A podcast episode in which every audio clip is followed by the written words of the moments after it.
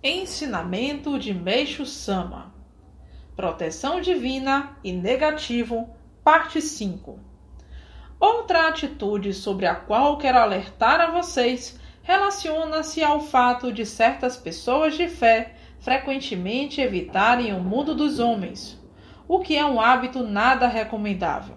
Pelo contrário, sempre que possível, procurem assistir a um filme, ouvir rádio, ler jornal, para manter-se em contato direto com o clima da época em que vivem.